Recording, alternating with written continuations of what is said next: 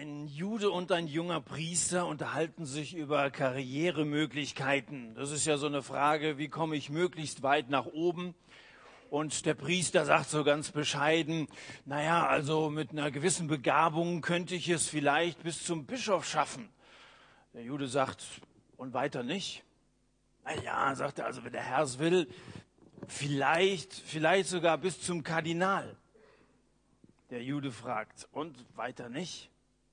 Naja, also man will sich ja nicht selbst erhöhen, aber also wenn es richtig gut läuft, vielleicht bis zum Papst. Der Jude fragt, und weiter nicht? Da platzt dem Priester der Kragen und er sagt, naja, also bis zum Herrgott werde ich es wohl kaum schaffen. Naja, sagt der Jude, einer von uns hat das mal geschafft. Also Menschen streben nach oben. Da möchtest du gerne, wenn du eine gewisse Stufe erreicht hast, natürlich auch die nächste. Die Leiter, die wir da so vor uns sehen, die hat im Grunde nach oben überhaupt keine Grenze.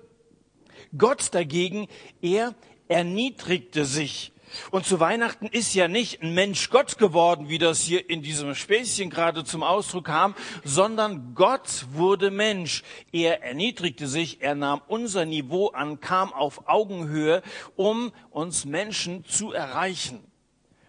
Und wir sehen heute, wie hoch Niedrigkeit für Gott im Kurs steht. Wir sind im Philipperbrief. Und zwar kommen wir heute Abend ans zweite Kapitel. Wenn ihr eine Bibel dabei habt, lasst uns aufschlagen, Philippa Kapitel 2. Wir lesen erstmal die ersten fünf Verse miteinander. Nicht wahr, fragt Paulus, nicht wahr, es ist euch wichtig, einander im Namen von Christus zu ermutigen. Es ist euch wichtig, euch gegenseitig mit seiner Liebe zu trösten, durch den Heiligen Geist Gemeinschaft miteinander zu haben und einander tiefes Mitgefühl und Erbarmen entgegenzubringen. Nun, dann macht meine Freude vollkommen und haltet entschlossen zusammen. Lasst nicht zu, dass euch irgendetwas gegeneinander aufbringt, sondern begegnet allen mit der gleichen Liebe und richtet euch ganz auf das gemeinsame Ziel aus. Rechthaberei und Überheblichkeit dürfen keinen Platz bei euch haben. Vielmehr sollt ihr demütig genug sein, von euren Geschwistern höher zu denken als von euch selbst. Jeder soll auch auf das Wohl der anderen bedacht sein, nicht nur auf das eigene Wohl. Das ist die Haltung, die euren Umgang miteinander bestimmen soll. Es ist die Haltung, die Jesus Christus uns vorgelebt hat. Nun, in der Gemeinde in Philippi ist das Klima nicht nur prima. Am Anfang hat man den Eindruck, der Brief beginnt damit, dass Paulus sagt, ich danke Gott bei jedem Gedanken an euch, ich bin stolz auf euch, aber weil Menschen hier zusammen sind, menschelt es auch. Und weil auch Frauen zu dieser Gemeinde gehören, gibt's auch Zickenalarm in dieser Gemeinde in Philippi.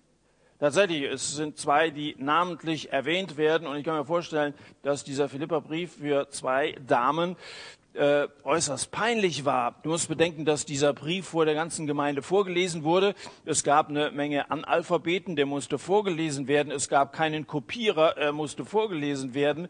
Und da wird dann im vierten Kapitel, um mal so ein klein bisschen vorauszuschauen, gesagt, ich ermahne Evodia und ich ermahne Syntiche, ihre Unstimmigkeiten beizulegen und sich ganz auf das gemeinsame Ziel auszurichten. Da waren zwei, die lebten in Streit miteinander und Paulus muss die vor aller Öffentlichkeit ermahnen.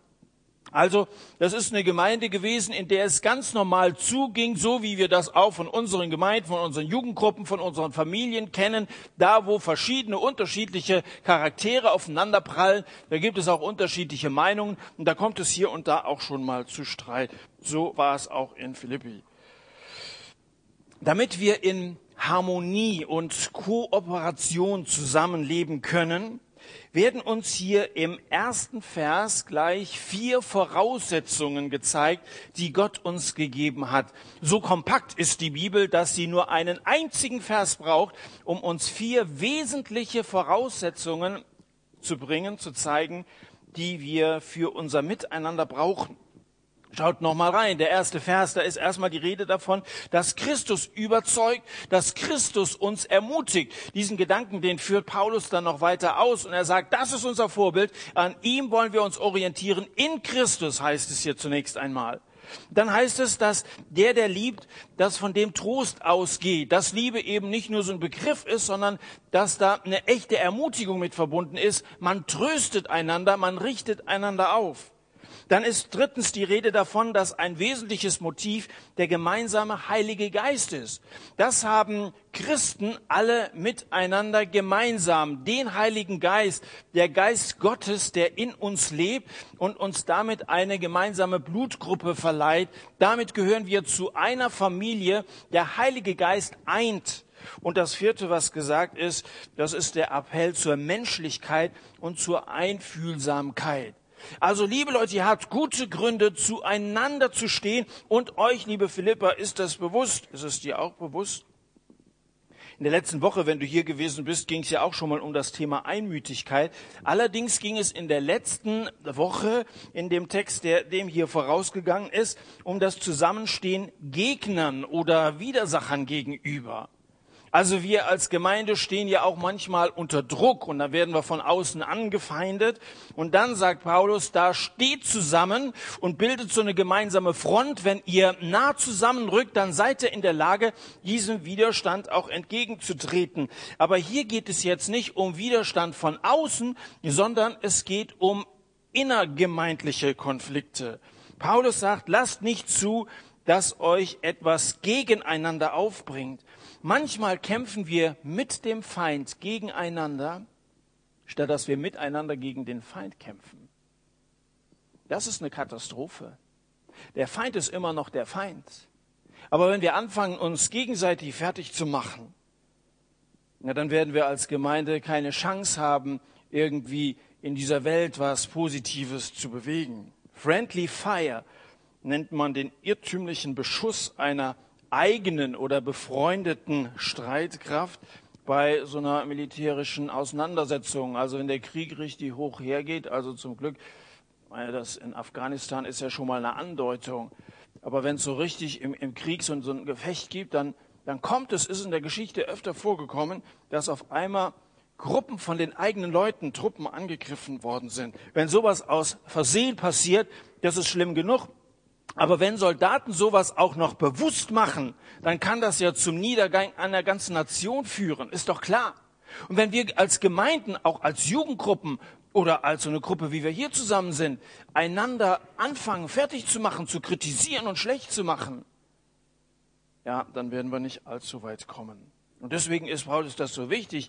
Macht meine Freude vollkommen und haltet entschlossen zusammen vollkommnet meine Freude. Also das spüren wir bis hier schon mal und das wird auch weiter im Brief vorkommen, dass Paulus trotz seiner Gefangenschaft sehr froh ist. Aber er sagt so, richtig froh bin ich noch nicht. Ich bin zu 98 Prozent froh, aber diese zwei Prozent, die noch fehlen, da könnt ihr was dazu beitragen, indem dass ihr entschlossen zusammenhaltet. Ich freue mich über eine Tasse Kaffee, aber vollkommen ist sie erst, wenn Schuss Milch drin ist. Ich freue mich über den Satz, aber vollkommen ist meine Freude erst, wenn hier eine echte Herzlichkeit untereinander auch zustande kommt. Also manchmal ist ja schon so, dass wir irgendwie so wie die Ölgätzen nebeneinander sitzen und irgendwie einer mit dem anderen relativ wenig zu tun hat und dass man vielleicht auch dem einen oder anderen die kalte Schulter zeigt oder guckt, wo sitzen der oder der und dann setze ich mich möglichst weit weg davon. Ich kenne euch nicht im Einzelnen so gut, aber so etwas soll unter uns nicht sein. Das sage nicht nur Paulus, das sage ich euch auch. Und es ist zu wenig, wenn wir hier reinkommen, uns einfach nur hinsetzen, zuhören, aufstehen und wieder gehen. Es gab schon solche, die gesagt haben, so gut ist die Gemeinschaft hier nicht. Das ist auch schade, wenn Leute deswegen nicht mehr kommen. Wenn unsere ganze Atmosphäre von einer Liebe, von einer Herzlichkeit untereinander geprägt wäre, wäre das allein schon sehr anziehend für alle möglichen Leute. Da bräuchte ich mich mit den Predigten auch nicht so viele Mühe zu geben, das möchte ich trotzdem tun. Aber das ist ja das, was Leute als erstes mal wahrnehmen. Die kommen hier rein, da hören sie nicht schon von Anfang an die Predigt, wir haben die zwar schon vorverlegt, aber zunächst einmal sehen die ja, was für Leute das sind und wie man so aufeinander zugeht und wie man miteinander umgeht. Zusammenhalt heißt nicht unbedingt, dass wir in allen Themen einer Meinung sein müssen. Das wäre völlig unrealistisch. Das wirst du auch in keiner Gemeinde finden, dass man in allem genau gleich denkt. Selbst über theologische Themen muss man nach meiner Überzeugung nicht unbedingt in jedem Detail einer Meinung sein. Das wird in kaum einer Gemeinde der Fall sein. Natürlich, wenn es um die Kardinalwahrheiten geht, wenn es um die Gottessohnschaft Jesu geht, wenn es um die Erlösung geht, dass alleine durch Jesus der Weg zu Gott zu erreichen ist, dann möchte ich mich auch darüber gerne streiten können das sind Wahrheiten, die unbedingt wichtig sind. Aber es gibt manche Themen in der Bibel angesprochen sind, die nicht diese Bedeutung haben und über die man geteilter Meinung sein kann. Also darum geht's nicht. Aber es geht um eine einheitliche Gesinnung. Es geht um Liebe. Und wenn wir alle so denken, wie Jesus gedacht hat, als er aus Liebe kam, um Sünder zu suchen und zu erretten, dann gibt es kein Friendly Fire unter uns, sondern dann gibt es eine Freudenfeier unter uns. Dann fangen wir an, uns wirklich von Herzen an der Gemeinschaft mit dem Bruder zu freuen. Dann hält man am anderen fest. Dann hört man dem Bruder zu, wenn es ihm schlecht geht, wenn er mich anruft, auch wenn gerade ein Champions League Spiel läuft. Dann lasse ich mich mal da aus dem Konzept rausholen. Dann geht man den besuchen, auch wenn es regnet. Da gibt man Geld für ihn aus, auch wenn man eigentlich gar keins hat. Rechthaberei und Überheblichkeit, dass ihr euch übereinander stellt, soll unter euch keinen Platz haben. Also noch haben wir hier ein bisschen Platz, aber nicht für Rechthaberei. Wir haben ein bisschen Platz für andere Leute. Aber Rechthaberei, Überheblichkeit macht irgendwie die Reihen dicht, dass so etwas nicht zwischen euch stehen kann. Solche Ansätze von Stolz, dass wir gerne Recht haben wollen. Vielleicht sogar Ansätze von Überheblichkeit, die stecken irgendwie schon in uns drin, weil wir sind ja Menschen und von Natur aus irgendwie auch ein bisschen egoistisch. Es sage keiner, dass er nicht gerne den sanften Wind von Beifall in seinem Haar spürt. Sage keiner, dass er nicht gerne so das süße Säuseln eines Kompliments in seinem Ohr hört, dass das nicht sehr willkommen wäre. Wenn der Gottschalk nachts den Kühlschrank öffnet und das Licht angeht, da verneigt er sich und sagt, guten Abend, meine Damen und Herren. Ja, also wenn, wenn irgendwo eine Gelegenheit ist, irgendwie sich darzustellen oder so, das nehmen wir ja ganz gerne in Anspruch. Das Wort für Überheblichkeit hier im griechischen Kenodoxis heißt wörtlich eitle Prahlerei.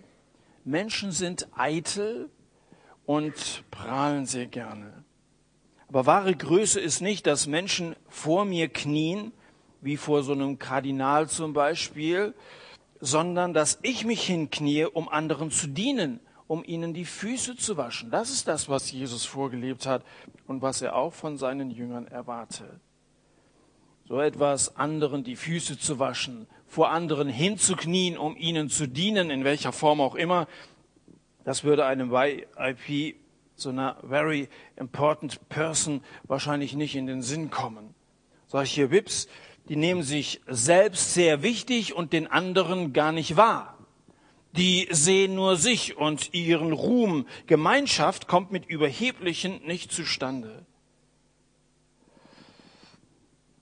Demut, von der Paulus hier spricht, ist noch nie trendy gewesen, auch nicht zu Paulus Zeiten. Schon damals in der Antike brachte man Demut mit Sklaverei in Verbindung. Das war was ganz Negatives. Wenn einer demütig war, dann ist er irgendwie von oben gedrückt worden. Das hat man mit Sklaven in Verbindung gebracht, die unterwürfig sein mussten. Die konnten gekauft werden, die konnten verkauft werden, die konnten auch geschlagen werden, ohne dass man da irgendwie zur Rechenschaft gezogen worden wäre. Solchen Sklaven wurden keinerlei Bürgerrechte zugesprochen. Die demütige Frömmigkeit des Alten Testamentes waren griechischen und römischen Bürgern, also Zeitgenossen von Paulus, völlig fremd, völlig fremd. Erst mit der Christianisierung Europas wurde Bescheidenheit zu einer Tugend. Interessant, oder? Was Christus alles bewusst gemacht hat und der Menschen erstmal hervorgebracht hat. Erst mit dem Evangelium wurden Menschen bescheiden. Die selbstlose Hingabe des Gottessohnes wird für Gottes Kinder zum Vorbild. Wer sich einmal vor Jesus zu seinem Versagen bekannt hat, wer einmal seine Sünde bereut hat, dem fällt Demut nicht mehr schwer. Der ist auf einmal in der Lage, seine Fehler einzugestehen, weil er sich grundsätzlich geliebt weiß von Gott und sich dann auf einmal nicht mehr profilieren muss, irgendwie so sein eigenes, sein eigenes äh, stolzes Wesen rauskehren muss. Paulus meint mit Demut natürlich nicht so eine maskierte Bequemlichkeit. Man kann natürlich auch verantwortungsscheu Aufgaben ausweichen und sagen, oh, das ist nicht mein Ding, das ist zu groß für mich oder so. Manchmal schieben wir Demut vor, obwohl wir im Grunde genommen stinkfaul sind, ja. Oh, das, das, das ist, kann nicht meine Aufgabe sein, ja. Das, ich bin, bin nicht würdig oder so. Ich sag euch, macht es. Wenn Gott euch was wichtig gemacht hat, etwas gezeigt hat, irgendwie ist euch klar geworden, hier könnte ich Gott und dem Nächsten dienen, dann macht es. Nehmt Verantwortung wahr und bekämpft dabei die niederen Motive sowie Eigennutz wie Prahlerei und Faulheit. Das ist eine gute Gelegenheit, sich in seinem Charakter auch weiterzuentwickeln. Demütige Leute, die sich hier nicht zu schade sind, vorher und nachher die Drecksarbeit zu machen, und die fällt immer an, gerade nächste Woche, wenn es Waffeln gibt und so, die ganze Sauerei hinterher wieder wegzumachen, die würde ich jederzeit hier auf die Bühne lassen. Das sind Leute, denen vertraue ich auch auf anderen Gebieten. Und selbst denen sage ich, wirf deine Schürze nicht weg, wenn du ein neues Gewand bekommen hast. Wenn du sozusagen befördert worden bist und irgendwelche anderen Aufgaben hier auf der Bühne zum Beispiel bekommen hast, wirf deine Schürze nicht weg, sondern behalte diese Gesinnung, diese Gesinnung Jesu bei und sei ein Diener für andere. Das braucht unsere Welt, unsere Gesellschaft so dringend. Jeder soll auf das Wohl der anderen bedacht sein, nicht nur auf das eigene. Unsere Gedanken drehen sich ja ständig um uns selber. Wenn im Kreuzworträtsel gefragt wird, Weltmacht mit drei Buchstaben, da schreibst du rein ich. Ja? Also wir denken immer nur an uns und an unsere Bedürfnisse, dass es uns gut geht. Es dreht sich alles um uns selber. Und deswegen, dem entgegen sagt Paulus, nicht nur euer eigenes Wohl ist wichtig, sondern schaut auch mal den anderen an, der in vielleicht einer ganz viel schwierigeren Situation steckt als ihr selber. In Römer Kapitel 10 sagt Paulus sogar, übertrefft euch gegenseitig darin, dem anderen Achtung zu erweisen. Übertrefft euch gegenseitig. Wenn jemand dir anbietet, dir beim Lernen zu helfen, dann sollst du ihn übertreffen und sagen, dem zeige ich's, dem schenke ich eine Enzyklopädie zu Weihnachten oder so. Ja, dem werde ich dem werde ich's heimzahlen. In dem Sinne dürft ihr euch einander übertreffen. Und wenn dir in der nächsten Woche vielleicht angeregt durch diese Predigt heute Abend jemand etwas Gutes erweist, in welcher Form auch immer, tut Gutes einander, dann überlege dir, wie du ihn darin noch übertreffen kannst. Wenn wir darin plötzlich anfangen, einer den anderen zu übertrumpfen, dann glaube ich, dann dann haben wir so ein bisschen das Ziel erreicht, das Paulus sich hier vorstellt. Christus können wir nicht übertreffen, uns gegenseitig schon. Das ist gar nicht allzu schwierig. Uns im Gutes tun, einander zu übertreffen. Lass uns das anstreben. Wirklich danach suchen, wie kann ich dem anderen wohltun, wie es hier heißt. Um das Wohl des anderen bedacht zu sein, kann ich natürlich nur, oder das kann ich nur, wenn ich auch etwas über ihn weiß. Und ich weiß nur etwas über den anderen, wenn ich es auch wissen will. Und ich sehe in dem Zusammenhang hier zwei Probleme. Erstens mit der Informationsflut, die uns heute so umgibt, kann man schnell informationsüberdrüssig werden. Also nicht abreißende Daten können unser Gedächtnis regelrecht lahmlegen. Was wir alles wissen, in mancher Hinsicht wissen wir so viel, dass wir gar nicht mehr wissen, was wir mit dem ganzen Wissen machen sollen. Also welche Stimmen unter Billiarden von Megabytes meinen eigentlich mich? Wo fühle ich mich denn eigentlich angesprochen bei all dem, was auch an Hilfe nötig ist in dieser Welt? Wo bin ich jetzt persönlich gefragt? Also Information muss man heutzutage filtern. Das ist schon mal das eine. Vielleicht sollten wir mal den einen oder anderen Newsletter abbestellen und vielleicht auf die eine oder andere Sendung verzichten uns auf das beschränken, was vielleicht auch in unserer allernächsten Nähe so abgeht.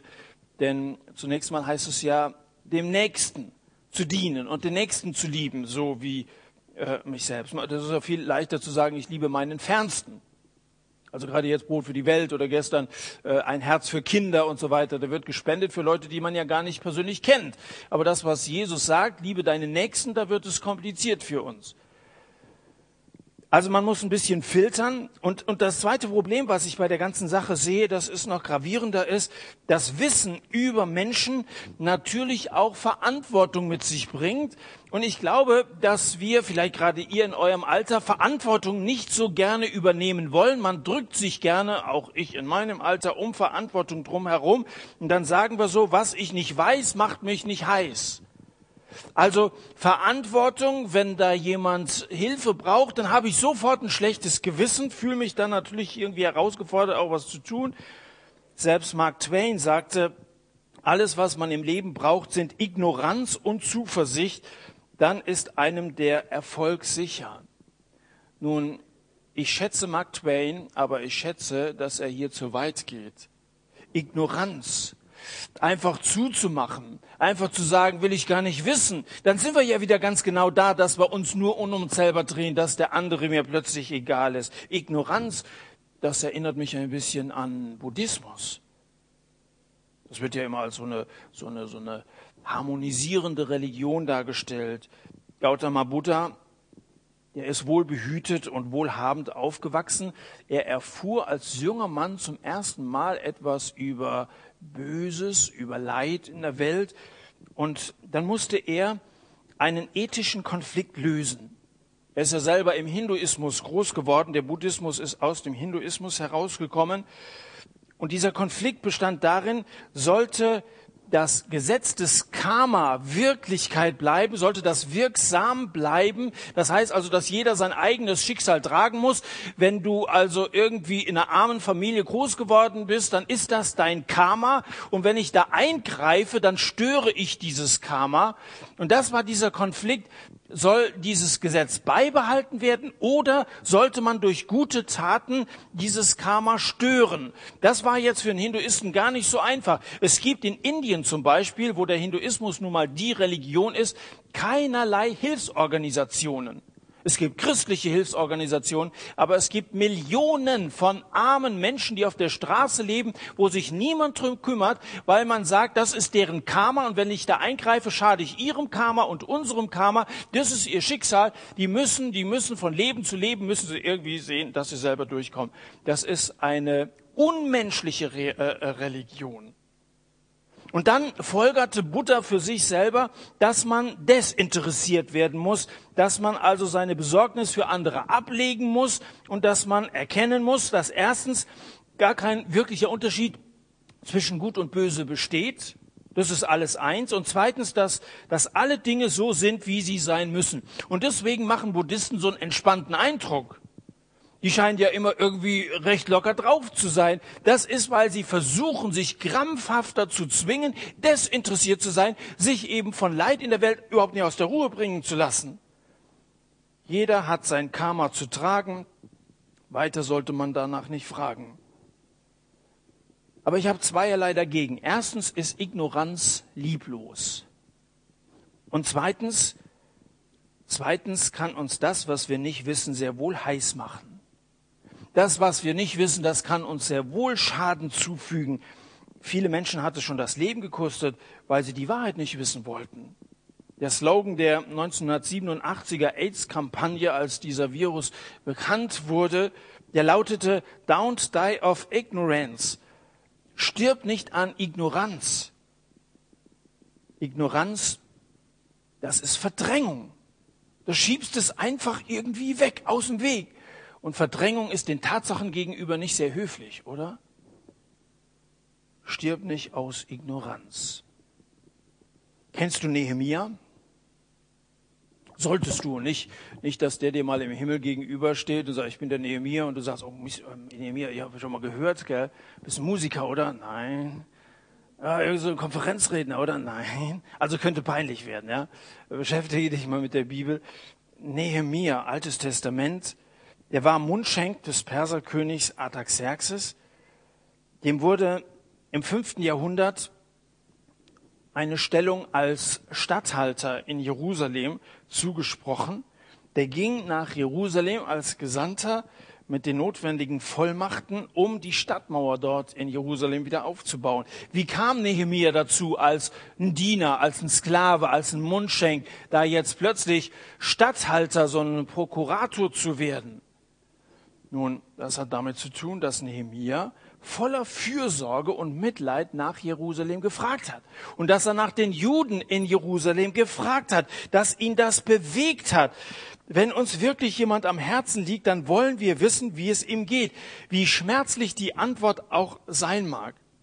Das war nicht sehr, sehr positiv, was er da gehört hat, erfahren hat über Jerusalem. Die Stadt lag in Trümmern. Da hätte man sagen können, was ich nicht weiß, man mir nicht heißt. Also ich will es gar nicht wissen. Geht's dir nicht auch manchmal so, dass wenn einer anruft und einer da seine Sorgen, wenn er nur so anfängt oder wenn du irgend so E-Mail bekommst oder so, irgendwie so ein Aufruf zum Gebet oder zu Spenden oder so, du willst es eigentlich gar nicht wissen. Bei Nehemiah war das aber ganz anders. Er wollte es wissen. Tatsachen hören nicht auf zu existieren, wenn wir sie verdrängen. Die Tatsachen sind nun mal da und dann müssen wir eben versuchen, mit Gottes Hilfe in so eine elende Situation auch mit einzugreifen.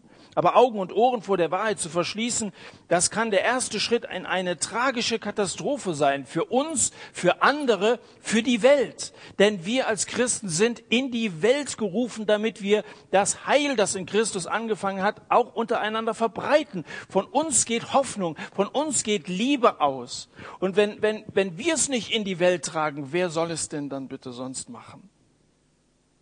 Liegt uns so wie Nehemia so viel daran, die Wahrheit um jeden Preis zu erfahren, auch wenn sie unangenehm ist, auch wenn sie schmerzlich ist.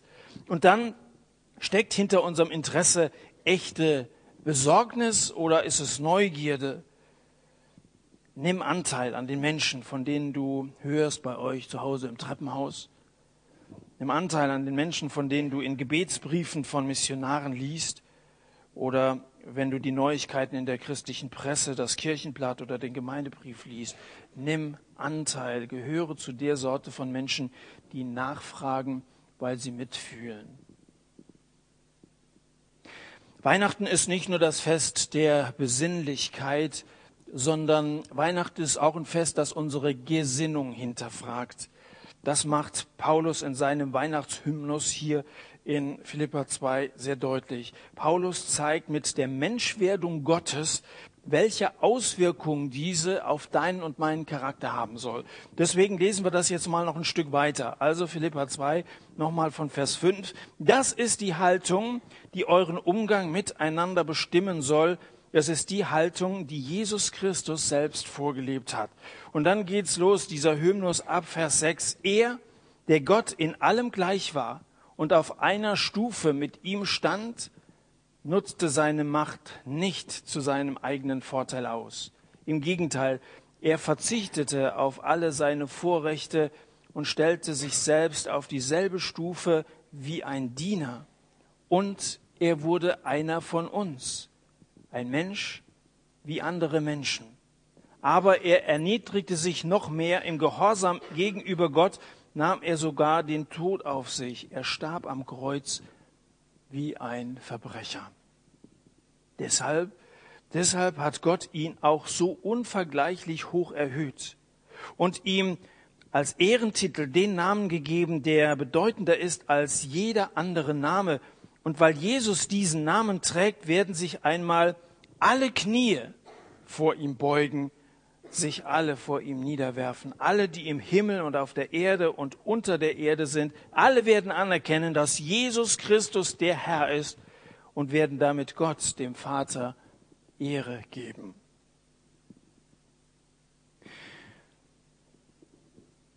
Überall hörst du das Gerede, dass alle Religionen gleich seien. Jeder Rülpser macht mehr Sinn als dieser Satz. Buddha saß auf dem Berg und ignorierte, Paul, äh, Jesus ließ sich in diese Welt hinein inkarnieren. Er kam hinein. Buddha hat das Leid einfach ausgeblendet. Jesus hat sich hineingekniet.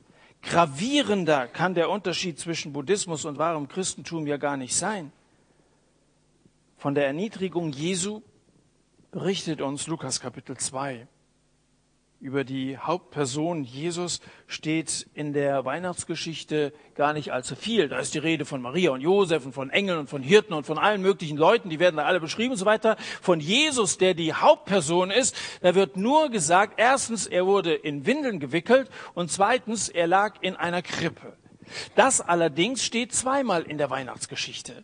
Einmal, dass Maria, also als sie ihn dann zur Welt brachte, ihn in Windeln wickte, in eine Krippe legte und dann heißt es später nochmal, als der Engel zu den Hirten sagt, ihr werdet finden ein Kind, erstens in Windeln gewickelt und zweitens in einer Krippe liegend.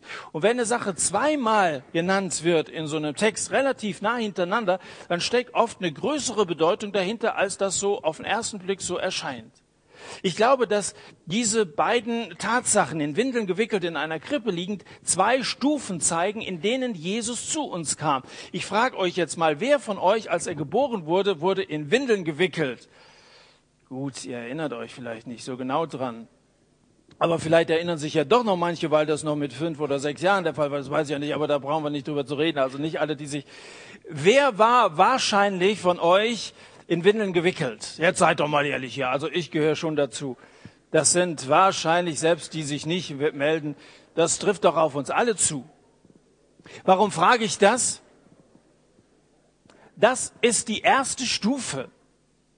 Wir haben das hier im Philipperbrief gelesen. Er ist uns Menschen gleich geworden, so wie wir. Er wurde in Windeln gewickelt. Erste Stufe. Mensch wie wir. Jetzt die zweite Frage an euch. Wer wurde, als er zur Welt kam, in eine unhygienische Futterkrippe hineingelegt.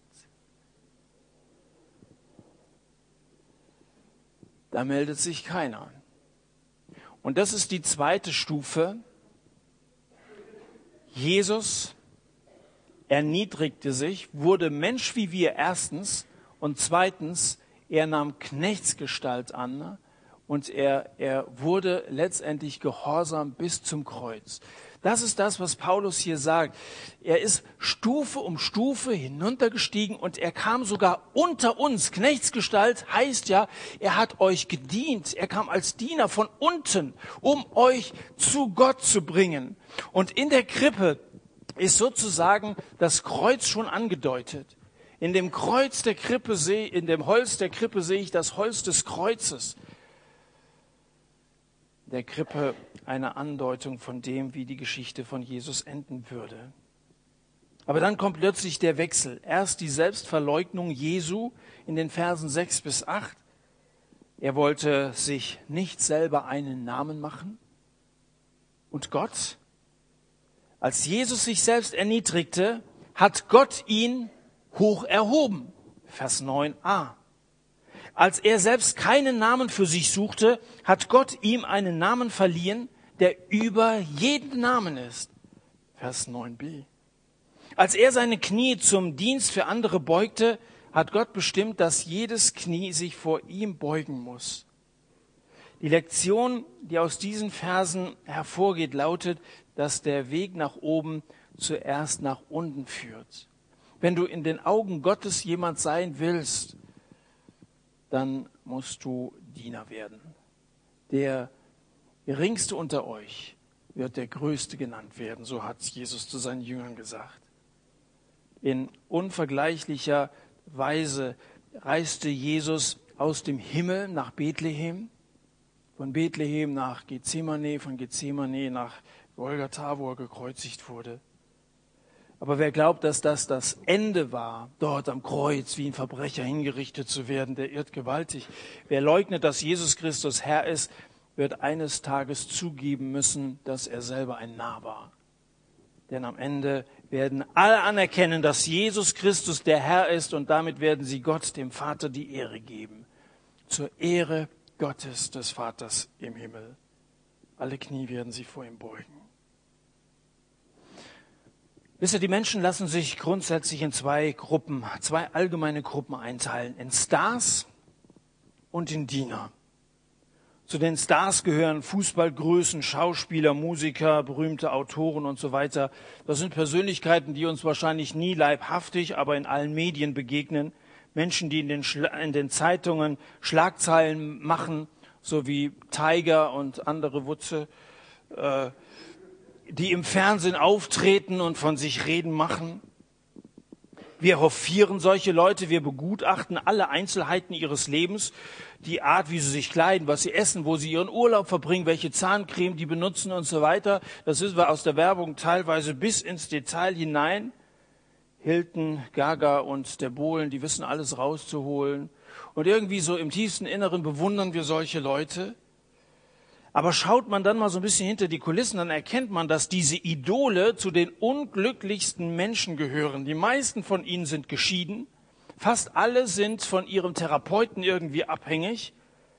Die Ironie liegt daran, dass diese gerade übermenschlich erscheinenden Helden derart von Selbstzweifel gequält sind, dass sie durch nichts anderes oder durch nichts zu vertreiben sind. Diese Selbstzweifel, diese Zerrissenheit. Guck dir, guck dir Robbie Williams an oder andere Beispiele. Das sind so, so zum einen die, die, die Idole, die so vor der Kamera irgendwie als unerreichbar und auch glücklich erscheinen. Aber auf der anderen Seite gibt es auch die Diener. Menschen, wie Thomas Deppner zum Beispiel, der vor ein paar Wochen hier vorne gestanden hat, der mit seiner Familie auf einer kleinen Insel in Papua-Neuguinea lebt. Menschen, die im Gesundheitswesen arbeiten, die ihre gut bezahlten Jobs aufgegeben haben, um in die tiefsten letzten Winkel dieser Welt zu reisen, um anderen zu dienen. Oder Menschen wie Entwicklungshelfer in Somalia, im Sudan, in Äthiopien, in Bangladesch oder an anderen Orten äh, des menschlichen Elends in dieser Welt. Sprachwissenschaftler, die überall im Dschungel Südamerikas die Bibel in unbekannte Sprachen übersetzen. Lies ihre Berichte. Und du wirst anfangen, solche Leute zu achten. Sie werden dich inspirieren.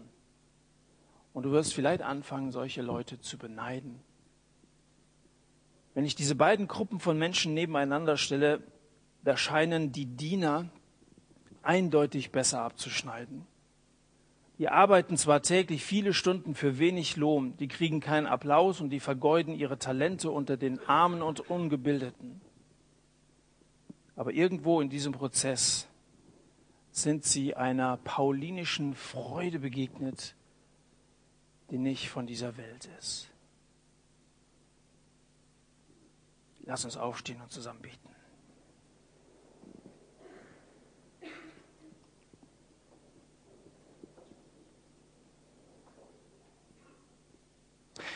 Jesus Christus, das größte Vorbild bist du für uns und das ist wirklich nicht zu übertreffen.